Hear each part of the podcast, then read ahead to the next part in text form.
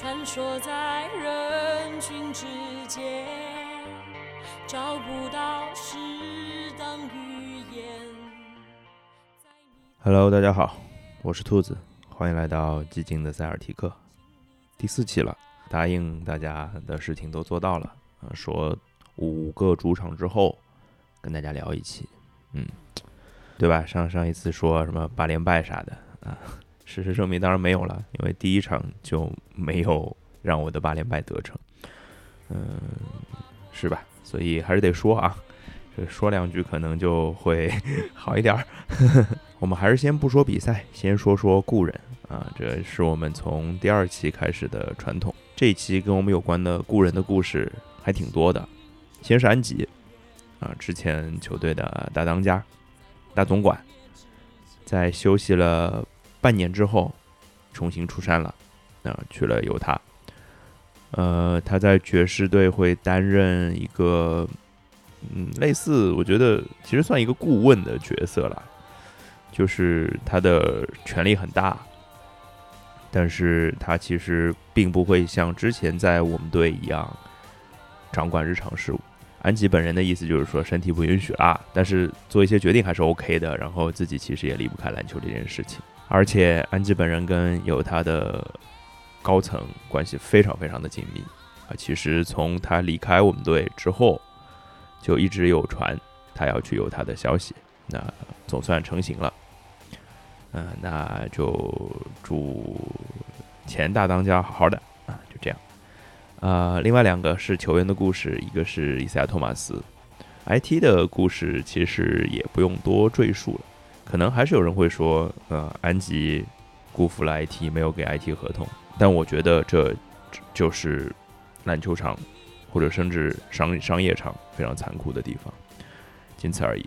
伊赛亚·托马斯是。终于拿到了 NBA 的合同啊，去了湖人。但是现在的湖人状况非常不好。伊赛亚·托马斯其实在场上的表现，特别第一场的表现，还是让大家略微有点惊艳的感觉的啊，因为他的得分技能其实都还在嘛。但是我相信，如果你期待的是那一个伊赛亚·托马斯的话，我想可能你会失望的。但是只要他回到赛场上，身为曾经疯狂迷恋过他的球迷来说，一定还是开心的一件事情。当然，更开心的事情就是肯巴沃克。虽然我们之前在第二期节目当中吐槽过肯巴沃克的表现啊、数据等等等等，甚至我们觉得把肯巴沃克放到球队的非轮换阵容当中是合理的，但是现在啪啪打脸，对肯巴。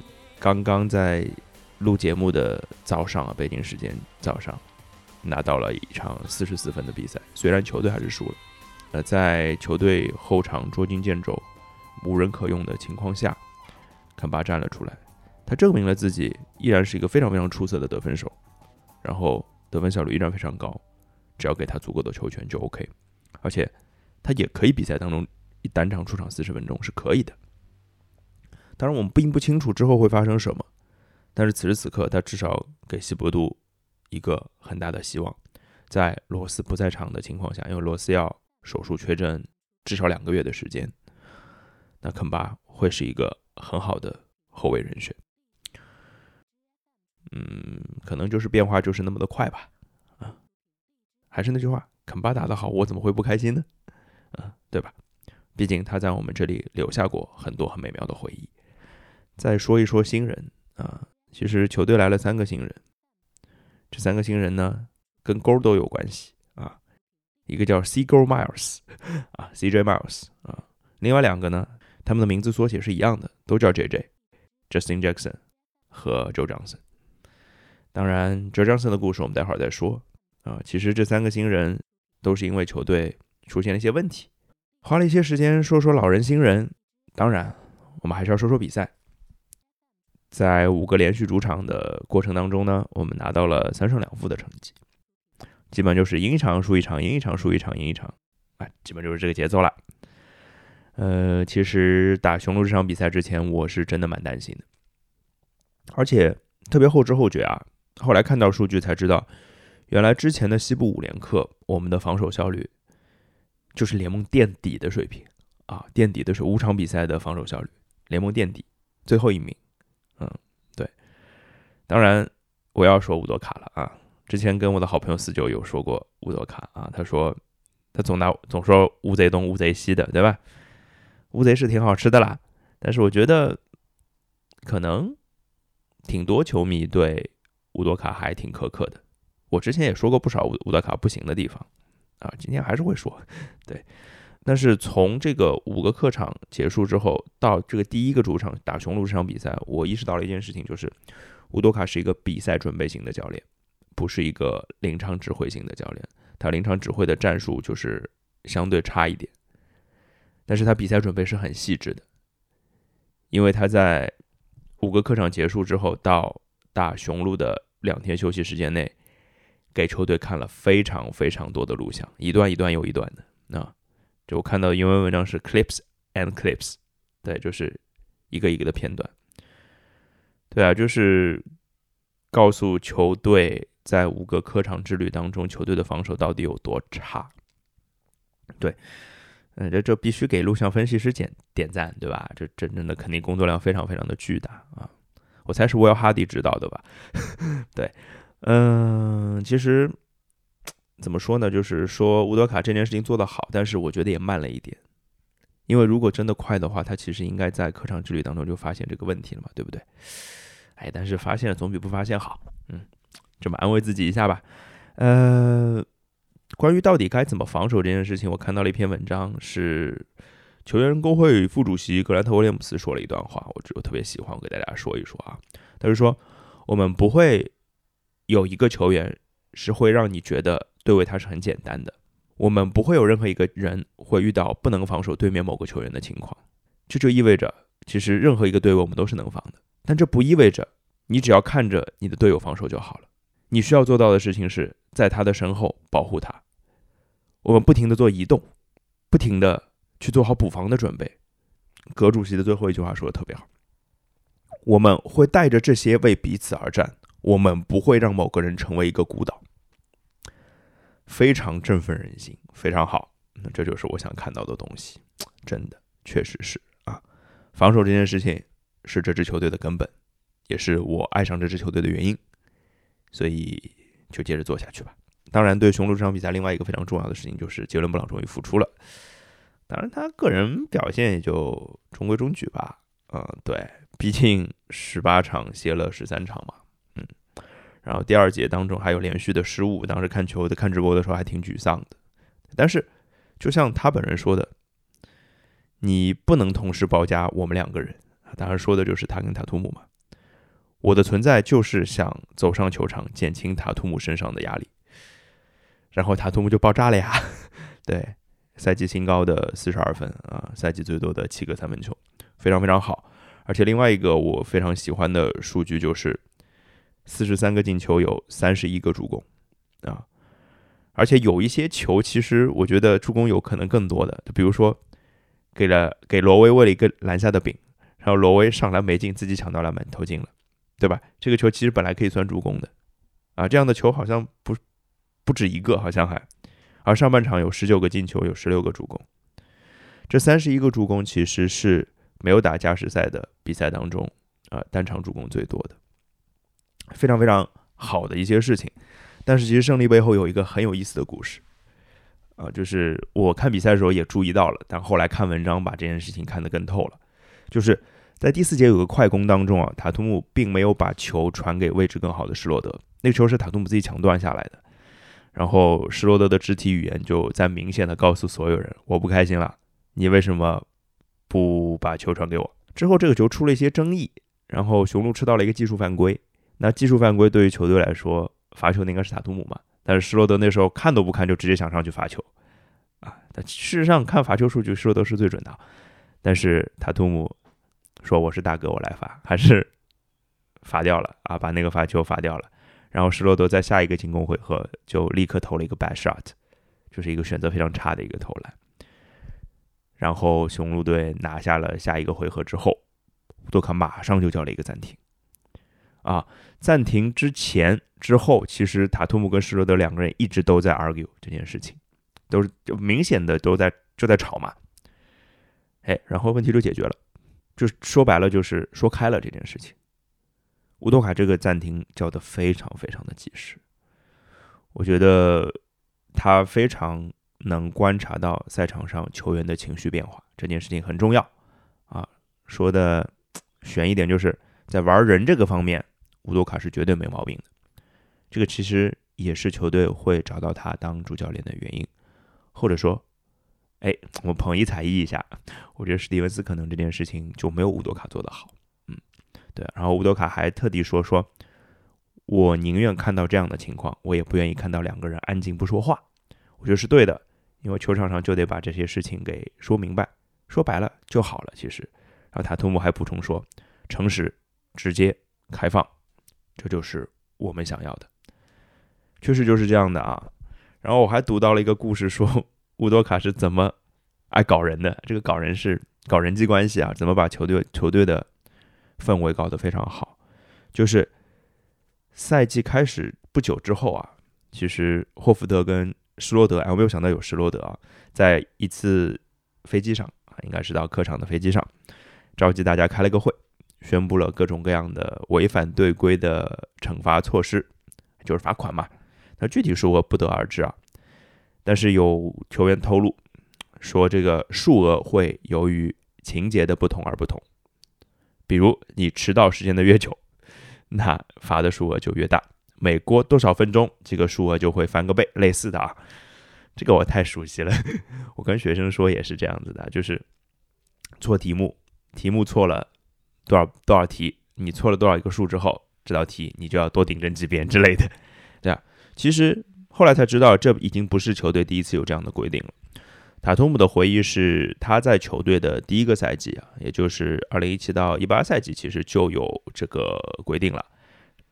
霍福德还补充说，当时我们签了合同的，当然这个赛季没有合同啊，但是这并不掩盖乌多卡对球队的纪律这件事情是非常在乎的，纪律非常严明嘛，对吧？那接下来就有一个问题了，就是那罚来的钱怎么办，对吧？对啊，现在球队的处理方法是这样的啊。当数额达到一定数目的时候，会举行中场投篮大赛，赢家通收。大家可以猜一猜，第一届比赛的赢家是谁？他又拿走了多少钱？啊，我们在节目的最后公布答案，好吧？嗯，然后打完这场比赛之后呢，就 新冠就来了，然后我们就发现啊，霍福德、格兰特·威廉姆斯、埃尔南·戈麦斯。Sam Hauser 啊，双向球员，加巴里帕克都进了新冠保护名单。巧了，还全部都是四号位。然后凯尔特人的四号位就只剩一个代打的塔图姆了啊，甚至代打的罗伯特威廉姆斯之类的，就没有一个正经四号位，还是还留在场上了。对，两场输的比赛，我其实不想多说。这两场比赛都是属于那种非常正常的，或者说情有可原的输球，输给勇士，对？几乎联盟第一的球队，啊，那没什么好多说的。输给费城，我上一次就说过，你不能再指望恩比德十七投三中了，就被我说中了吧？我不是胡说对吧？恩比德四十一分啊，几乎赛季最佳的表现。对呀，然后最后用三个跳投把我们干得死死的，这得服，这得服，没什么好多说的啊。那其实两场赢球都还挺有意思的。啊，就是赢的纽约呢，就是有一点比赛有点沧海桑田的感觉。上半场看着真的通体舒畅，普利查德打的太好了，而且约什查德森也打得非常非常好。上半场这两个人让我忘掉了施罗德是谁，因为施罗德应该那天是病了，对，是病了。他现在生病都会特地说不是新冠，是吧？确实是。然后上半场其实因为纽约状态非常差，手感非常不好，但是第三节半节就还回来了。肯巴的三个三分非常非常的杀人，好在我觉得这是第三节被对方一波流打起来，我们还有救回来的机会啊，否则这场比赛就跟之前输公牛那场耻辱之战是一样的啊。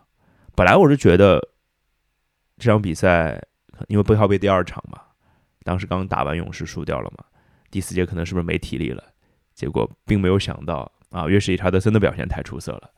二叉 YYDS 啊，但是二叉在高光一场之后又进入了观察名单，对，后面两场又没有没有打成啊，反正挺可惜的。反正我在输完费城之后的感受是，哎呀，又要打骑士了。骑士啊，看到艾玛莫布利我就害怕，真的。骑士今天状态又好，莫布利又是对付我们这种外线球员，其实他是最好用的，对吧？就是不是特别特别快的，没有办法一一下子突破他的。那莫布里在防守选位上的优势就会体现的特别明显。但是好在，哈哈，莫布里新冠了，啊，进进保护名单了。而结果一看，哎呦，贾雷特阿伦也新冠了，哎呦，这个好多人都不在，嗯，对。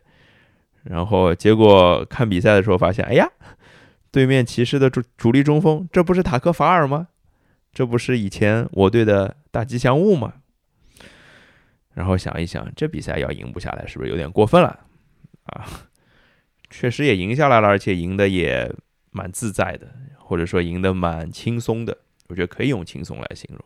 没有遇到什么困难，基本上全场比赛的比分也都是领先在两位数，基本上都是两位数的以上的一个优势。从第二节开始，然后杰伦布朗的状态非常非常的好，准的离谱啊！我就觉得，哎呀，好的方面是你用这样的比赛找找状态挺好的，对吧？这是一，这是这是另外一个想法就是，哎呀，您最好是在更重要的比赛当中 找到一点状态啊。当然，这场比赛不重要，对吧？这赢下赢下来根本不重要，重要的是一个非常重要的时刻，就是当比赛还剩下不到两分钟的时候，比赛进入了垃圾时间，球队换上了三名刚刚签下的球员啊，就是我前面说的 CJ Miles、Justin Jackson，还有已经年满四十岁的 Joe Johnson。对。时隔两百三十八个月之后，Joe Johnson，ISO Joe，单打王，又一次穿上了这件绿色的球衣。虽然号码不一样了，但是他又走上了这个主场。在二零零一年首轮第十顺位被球队选中之后，他其实只在球队待了半个赛季而已。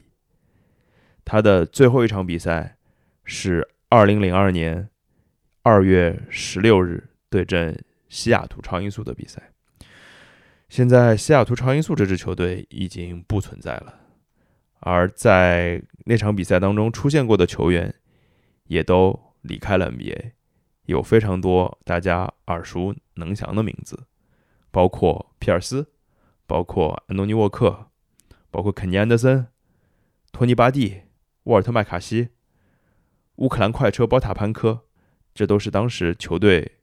主力和主力轮换的人选，而乔约翰逊在那场比赛当中上场的时间和这场比赛也差不了太多，两分钟而已，同样也投进了一个球，但是区别是这次的投篮命中让他在四十岁高龄拿下了 NBA 的分数，做到这件事情的人本身就没有那么多，而且是在一个离开 NBA 三个多赛季的球员身上做到的。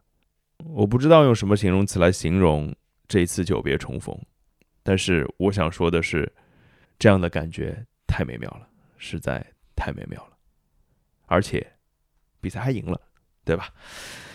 啊，好吧，我们最后就送一首歌给周张森，给这次时隔二十年的久别重逢。二十年之前他二十岁，现在他四十岁，想到这两个年纪的时候，永远会想到一首歌，叫做《二十岁的眼泪》。这是师傅写给徒弟的一首歌，写给的那个徒弟当时也就二十来岁。歌说到二十岁的时候，我们就把眼泪都流干；到四十岁，我们就再也不哭了。这个师傅现在已经不太能提他的名字了，我可以告诉大家，这个徒弟是谁？大名鼎鼎的金城武。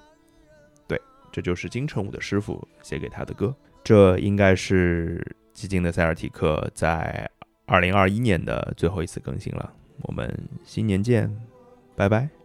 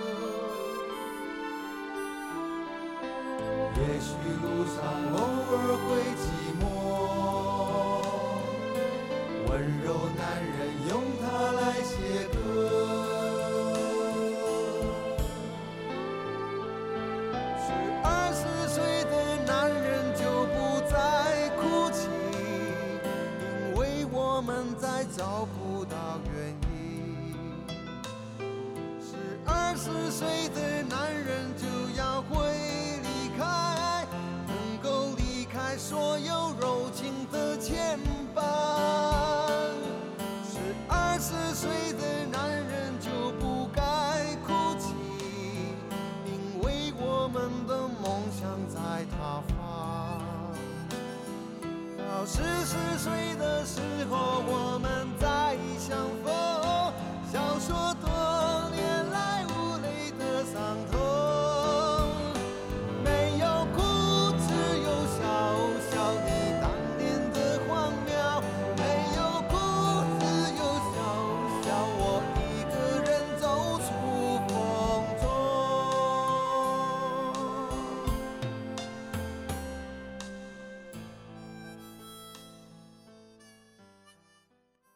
我，差点忘了，我还没有公布题目的答案呢。